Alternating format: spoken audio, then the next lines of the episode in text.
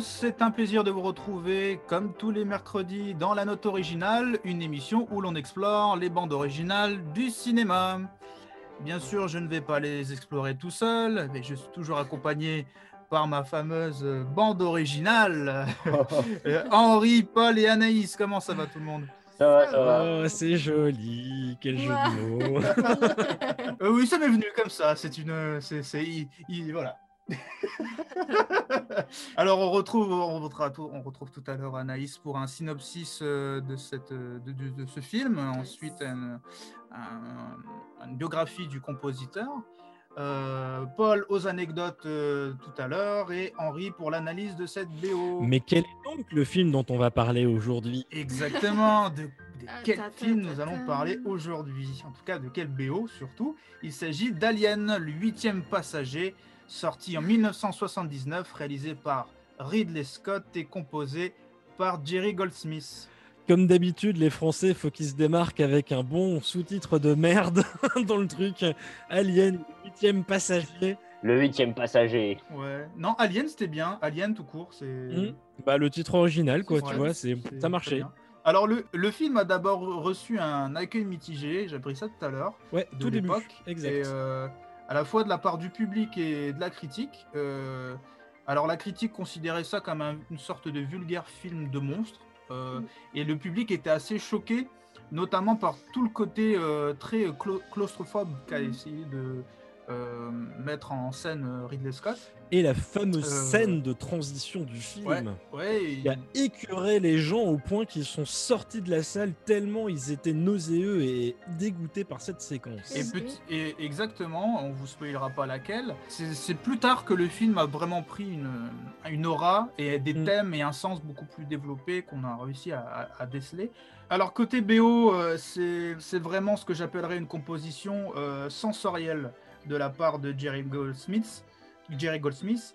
Euh, C'est-à-dire que la musique, je dirais qu'elle dévoile une ambiance et des sonorités qui stimulent l'imagination. C'est en tout cas ce que j'ai euh, ce que j'ai pu euh, Ressentir. voilà, euh, bah écoutez, avant de découvrir le synopsis d'Anaïs, je vous propose un premier extrait. Ben oui.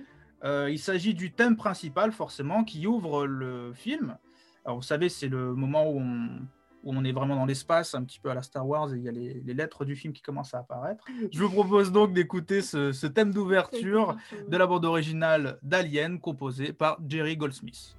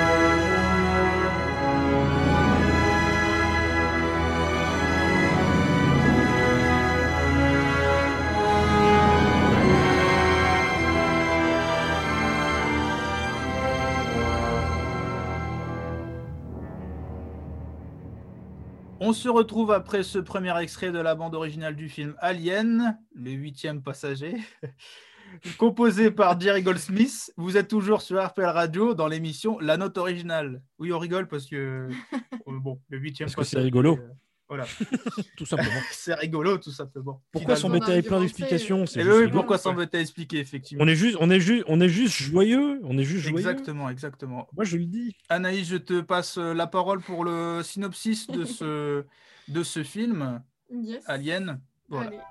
À l'intérieur du cargo spatial Nostromo, le silence règne. L'équipage, cinq hommes et deux femmes, sont pour l'instant en hibernation pour supporter leur long voyage à travers l'espace.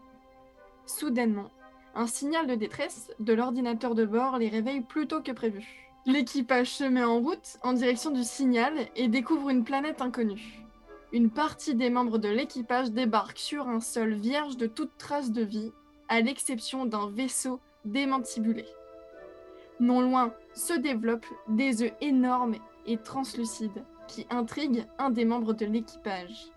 Sans s'y attendre, une créature à la forme arachnide lui saute dessus, perce son scaphandre et se colle à son visage. Apparemment, inconscient, on le transporte très rapidement à l'infirmerie.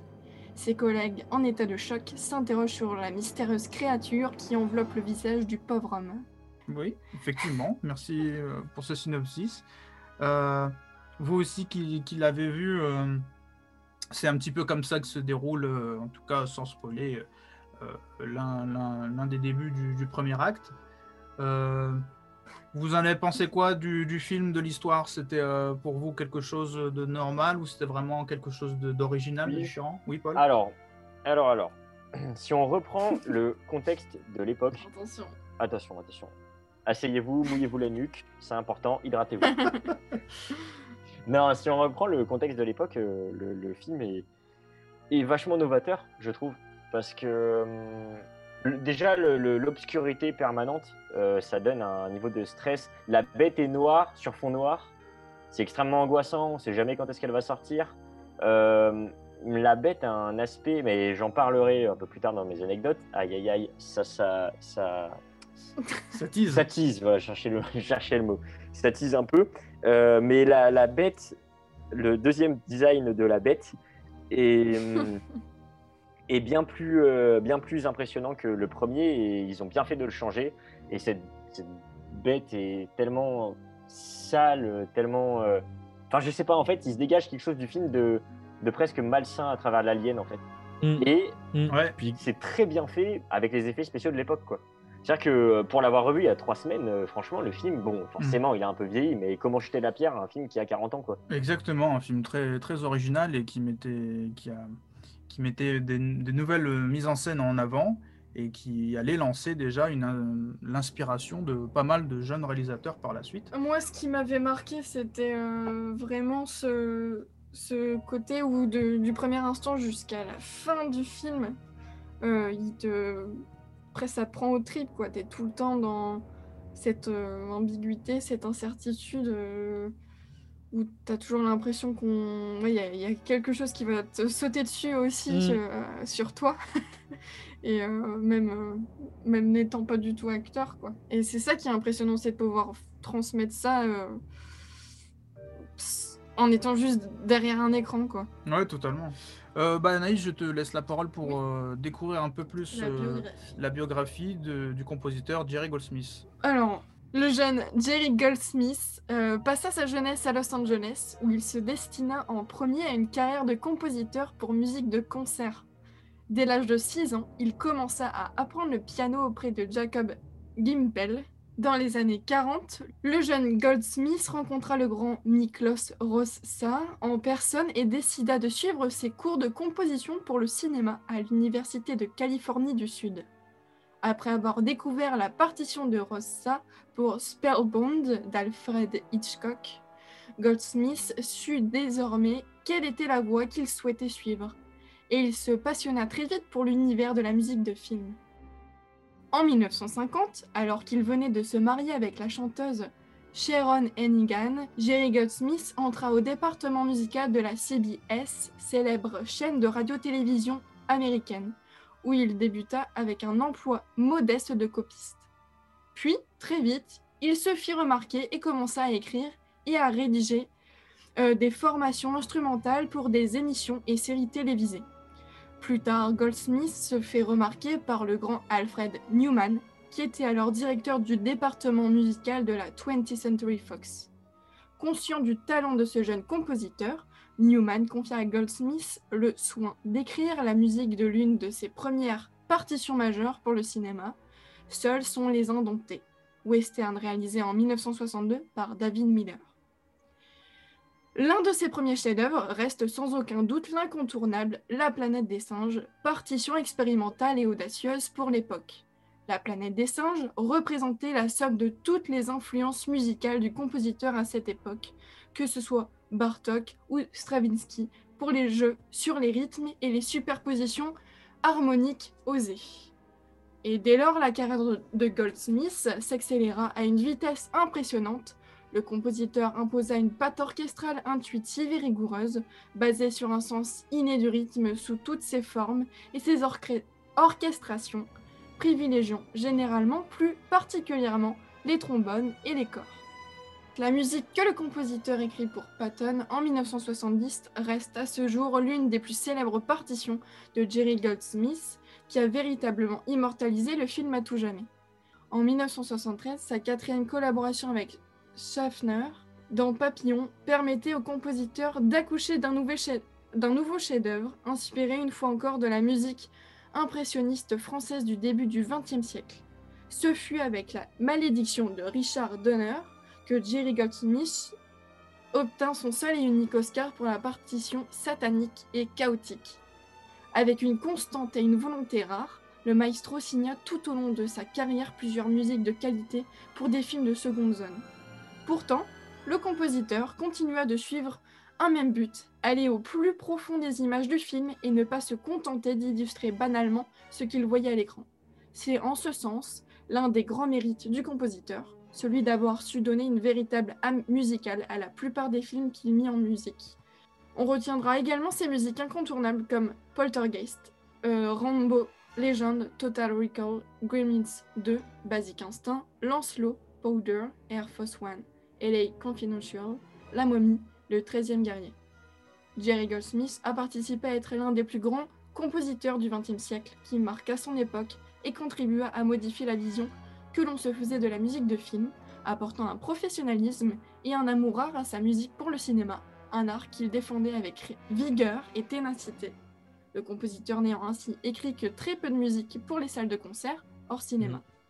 Il contribua à façonner une vision plus personnelle de ce qu'était et devrait toujours être la musique de film, une symbiose artistique parfaite, physique et spirituelle entre les images et la musique. Ah, dans les, dans, dans, dans les textures, dans le, dans le, dans l'écriture en elle-même. Enfin, le, mec, c'était vraiment, vraiment, vraiment un, un, maître, même dans, dans, dans, la mélodie en elle-même et dans, le, dans, le, dans, l'écriture thématique. Là, en fait, toutes les BO que tu as citées euh, juste avant dans l'article, en fait, à chaque fois, euh, c'est marrant parce qu'en fait, euh, je suis pas un spécialiste hein, de Goldsmith, mais je connais quand même bien son œuvre. Et en fait, à chaque fois que tu as ressorti un titre, à chaque fois, c'était putain, mais oui, putain, mais oui, putain, mais oui, putain, mais oui aussi. parce que c'est une carrière qui est tellement incroyable, qui est tellement riche, qui est tellement blindé. Mhm. On en vient souvent à ressortir tout le temps John Williams, mais en fait, vraiment dans les maîtres, maîtres incontestés de la musique de film, putain, mais Goldsmith, il a composé tellement de, thèmes complètement, euh, complètement dingues et qui sont très. Euh, puis il y en a un que vous voyez tout le temps, hein, deux thèmes et que vous connaissez tous très très bien, c'est le thème de la Universal. Hein, euh, le... Ah, c'est lui Je savais pas que ah, c'était lui. tu t'écoutes bien l'utilisation des cuivres, c'est typique, euh, typique de, de, l'orchestrateur qui travaillait avec Goldsmith, parce que c'est pas, c'est pas nécessairement, euh, pas nécessairement Goldsmith qui orchestrait, euh, qui, orchestrait ses BO, mais mais ouais, quel, quel compositeur, putain. lui, lui, pour le coup, ça a, été, ça a été le premier au moment de son décès où on a commencé à se dire, ah, là, là, le déclin, il commence à arriver. C'est clair. Ouais, c'est vrai, en 2004. Merci beaucoup Anaïs pour, euh, pour ce synopsis et cette euh, biographie du compositeur. On passe, euh, avant de passer aux anecdotes de Paul et à l'analyse d'Henri, on s'écoute bien sûr, on fait une petite pause, on s'écoute un second extrait de cette BO de, de Alien. Alors, euh, ce second extrait, il se nomme euh, The Terrain, The Terrain, le terrain, tout simplement. On dira. on dira. Euh, une composition qui renforce à la fois le suspense et le mystère, mais aussi qui annonce avec effroi, avec ces sortes de violons fuyants qui surgissent ponctuellement dans, dans l'extrait que vous allez entendre. Mhm. On remonte donc à bord du vaisseau Nostromo pour s'immerger dans ce second extrait de la bande originale du film Alien.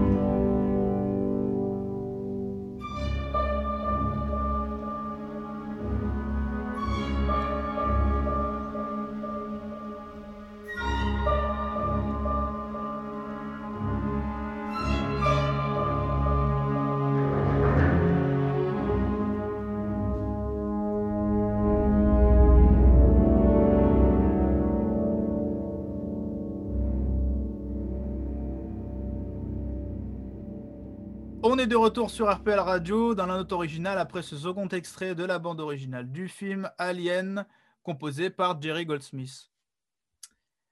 On passe sans plus attendre aux anecdotes du film, aux anecdotes de Paul. Aïe, aïe, aïe, aïe, aïe, aïe, le moment tant attendu. Les anecdotes de Popol. Ah, le retour, le retour du jingle. Le ténor, le ténor.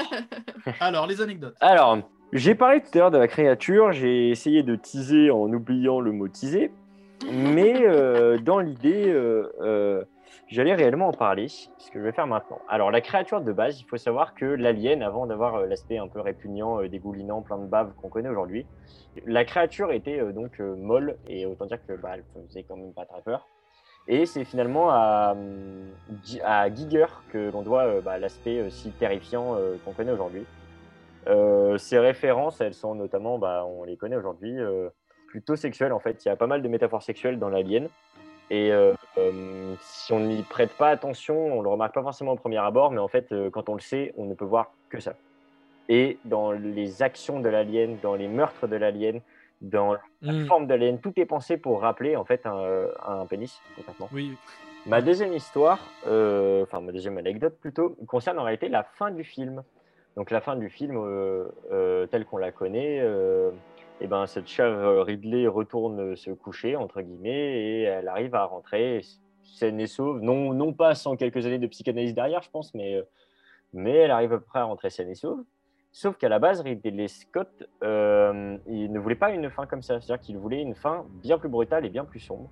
C'est-à-dire que la fin qu'il avait imaginée, c'était que la créature tue extrêmement sauvagement, au point que ça en a dérangé la 20th Century Fox. Ouais. Euh, il voulait euh, tuer, faire tuer euh, Ridley extrêmement sauvagement Ripley. euh, dans le face-à-face euh, replay, oui, pardon. Dans le face-à-face euh, final dans la nacelle. Mhm. Et ensuite, l'alien s'asseyait à la place de Ripley et envoyait un message rassurant sur la planète Ah. euh, afin de dire que tout allait bien Et donc, ça sous-entendait pour le second film peut-être une invasion ou quelque chose comme ça. Enfin, ça, ça voulait dire surtout que d'un seul coup, le alien, il savait comment écrire dans la langue des hommes, ce qui était un peu con. En fait, plus. euh, ce qui était un peu débile par contre. hein. Bah, c'est sûr. En fait, ce qui a été dit par euh, la Century Fox, c'est qu'ils ne voulaient pas d'une fin aussi triste, étant donné que déjà pour les standards de l'époque, le film était assez dur Mhm. et assez brutal. Ils Mm. préféraient une happy end parce qu'ils avaient peur en fait que le film soit directement euh, catégorisé comme euh, film ultra brutal. Et puis ça aurait empêché d'avoir Alien, c'est Alien 3 et Alien- En plus, Putain, merde. en plus. Merci beaucoup pour ces anecdotes, euh, Paul. On passe sans plus attendre à l'analyse d'Henri. Alors, Alien, bah en fait, je vais avoir beaucoup de choses à dire. Donc, en fait, Alien, c'est quand même un sacré morceau dans, dans l'histoire du cinéma, euh, au final, déjà par rapport à tout ce que l'on vient de dire.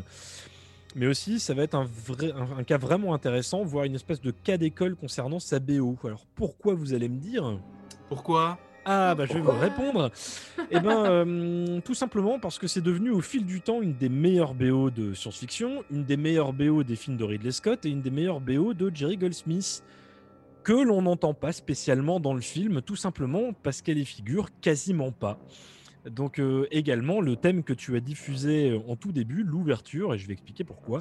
Euh, quand Goldsmith fait Alien, le bonhomme a déjà balancé quelques pures pépites de la musique de film, dont La planète des singes, Papillon, Rio Lobo, Chinatown, The Lion and the Wind, que je conseille fortement, L'âge de cristal, La malédiction, Cap- Capricorn World, La grande attaque du train d'or, etc., etc., etc. Et l'intérêt est donc que le, bonhomme a en gros déjà tapé dans plein de trucs, dont la SF, l'angoisse, l'horrifique, donc tout indiqué pour faire cette musique, et en plus il est oscarisé depuis La malédiction. Alors vous inquiétez pas, ce que je suis en train de dire, c'est pas euh, dans le vent, ça a vraiment un intérêt. Euh, quand Jerry Goldsmith découvre un premier montage sans musique, il flippe violemment. Et euh, il dit d'ailleurs dans une interview, il a littéralement chié dans son froc, ce qui le met forcément joie, puisqu'il se dit que ça va forcément stimuler son imagination pour composer la musique. Et c'est là que les emmerdes commencent. Goldsmith, lui, veut quelque chose de merveilleux, d'éblouissant. Et pour lui, la notion de l'immensité de l'espace n'est pas que source d'angoisse, mais réellement de fascination, de mystère, et euh, dont vont découler des questionnements sans fin. C'est donc dans cette euh, optique que Goldsmith crée une sorte de symphonie, d'abord guidée par une notion de mystère fasciné, éblouissant, ample et serein à la fois, où le, céleste, euh, enfin, où le célèbre pardon, motif de deux notes euh, à la flûte euh, qu'on entend le tin tin tin tin, je le fais très bien, euh, appuyé par une discrète cadence au tambour, agira dans l'inconscient du public comme deux notes devenant un écho, un écho qui va se perdre dans l'immensité du mystère de l'espace, renforçant également une sensation d'isolation des personnages. C'est un premier thème qui est majestueux, inquiétant sans être menaçant, grave sans pour autant être ténébreux, majestueux sans tomber dans l'explosion orchestrale. C'est donc le thème qui ouvre le film, c'est celui que tu as diffusé juste avant. Et donc, euh, de cette introduction va découler une certaine logique, la musique s'engouffrant progressivement et viscéralement dans les ténèbres, dans des ténèbres inévitables, à mesure que l'équipage du Nostromo plongera dans l'horreur, symbolisée par cette créature indétectable, parce que sa structure même en fait se confond avec les entrailles du vaisseau. Alors il y a dans l'approche du suspense de Goldsmith quelque chose de très hermanien finalement, presque quatrième dimension, dont Goldsmith suit quelques bandes son d'ailleurs, parce qu'il va doser en fait sa progression pour n'explorer, n'exploser euh, furieusement et violemment qu'à des moments très précis, tout en poursuivant des expérimentations orchestrales, sonores ou compositionnelles entamées avec La planète des singes de Swarm, euh, Swarm pardon, Capricorn World, Patton entre autres, et faisant intervenir de ci de là des sonorités euh, synthétiques et instruments peu utilisés jusque-là, dont le didgeridoo, la conque indienne ou le serpent médiéval, qui était une espèce de cuivre euh, en forme de serpent, vous pouvez voir sur internet. Et donc de là, Jerry Goldsmith, euh, en procédant de cette manière, voulait absolument instaurer cette notion euh, de plonger dans l'angoisse, tout en ne dévoilant, en dévoilant pas dès son ouverture le fait que le récit allait inexorablement y être attiré, donc dans l'horreur. Donc c'est une belle BO, riche et innovante en somme. Mais alors pourquoi est-ce que je disais que les emmerdes commencent? Eh bien, euh, le blême, c'est que cette version a été quasiment intégralement rejetée par Ridley Scott et son monteur Terry Rawlings, qui était initialement monteur son et musique, et donc spécialiste de la BO. Et donc Rawlings était considéré comme un spécialiste de la pratique du theme track. Et le problème, c'est que ça va mener à certains conflits certaines fois parce que les réalisateurs ne vont plus vouloir se dépêtrer euh, du theme track. Et du coup, ça va avoir une incidence sur ce que je vais expliquer là maintenant. Et donc de ce fait, ben, Rawlings, sachant qu'à l'époque Goldsmith avait été engagé pour faire la musique, il va donc faire lui un montage qui va être basé que sur des compositions de Jerry Goldsmith, principalement tirées du film de 1962 Freud de John Huston. C'était une BO qui était très avant-gardiste, dérangeante, sombre et vraiment torturée, euh, que le monteur et le réalisateur considèrent comme étant en parfaite adéquation avec le film qu'ils sont en train de monter. Le blême, c'est que Goldsmith, connu pour être une forte tête, déteste ce que les deux compères lui demandent de reproduire, n'aimant euh, pas là, euh, où les deux veulent en fait emmener le récit, et compose donc sa, partition à la croisée du romantisme, donc le courant euh, musical, et de l'avant-gardisme. Ce qu'à leur tour, en fait, Scott et Rawlings vont pas du tout aimer. Conclusion, non seulement Goldsmith finit par s'exécuter, efficacement malgré tout, en livrant une partition annonçant euh, directement l'aspect horrifique du métrage, mais finira par se rendre compte que malgré tout, les pistes du thème track de Freud ont été achetées, remplaçant quand même ses compositions, figurant donc dans le film, et ce que Goldsmith ne pardonnera jamais à Terry Rawlings, ce, monteur considérant de toute façon avoir créé une meilleure bande-son que le compositeur en définitif. Donc c'est un peu le bordel. À noter également euh, qu'une grande part de la bande-son, de toute façon, repose également sur un sound design très travaillé, puisqu'il n'y a pas tant de musique que ça dans le film quand vous le regardez. Donc, il faudra attendre un petit peu et hors film pour découvrir exactement ce que Goldsmith avait réellement prévu, à savoir une symphonie romantique, mystérieuse, fascinante, mesurée, thématiquement dense, dont la menace de Alien était symbolisée par des corps grondants, en fait ça devenait son instrument référent, et euh, virant dans les abysses les plus sombres de l'horreur, aussi noirs que la profondeur de l'espace, où personne ne vous entendra crier à l'écoute de cette BO. Exactement, ça c'était dans l'espace, personne ne vous entendra crier. C'était le euh, ce qui ce qui était annoncé sur l'affiche Mm. euh, du film à l'époque, Le slogan, ouais. C'était le, le slogan, slogan publicitaire publicitaire. qui avait pas mal intrigué déjà euh, euh, le public à l'époque et qui continue de le faire aujourd'hui. Bah écoutez, on est déjà à, l'émi- à la fin de l'émission, hein, les copains. Euh, bah oui, en tout cas, c'était une très bonne émission à faire. Alien, film culte, forcément, et Jerry Goldsmith, euh, très très énorme compositeur. Euh, donc, bah, écoutez, on se retrouve euh, la semaine prochaine pour une nouvelle BO à étudier, comme d'habitude, comme toutes les semaines, sur RPL Radio. En tout cas, vous pourrez retrouver cette émission également sur Miss Cloud, Spotify et iTunes. Les auditeurs qui restent sur RPL vont euh, entendre dans quelques minutes euh, le Ciné Social Club de Sébastien Fitaman. Et pour nous, pour se quitter, notre slogan à nous, N'oubliez pas de regarder sous votre lit déjà pour commencer. et surtout n'oubliez pas D'écouter des, Des films. films. On n'y arrivera jamais. Mais Non, si, mais si, c'est pas grave. Au moins on s'entend. C'est pas grave, c'est pas grave, vous inquiétez pas. Une bonne journée à tous. Salut. Au revoir. Au revoir. Ciao.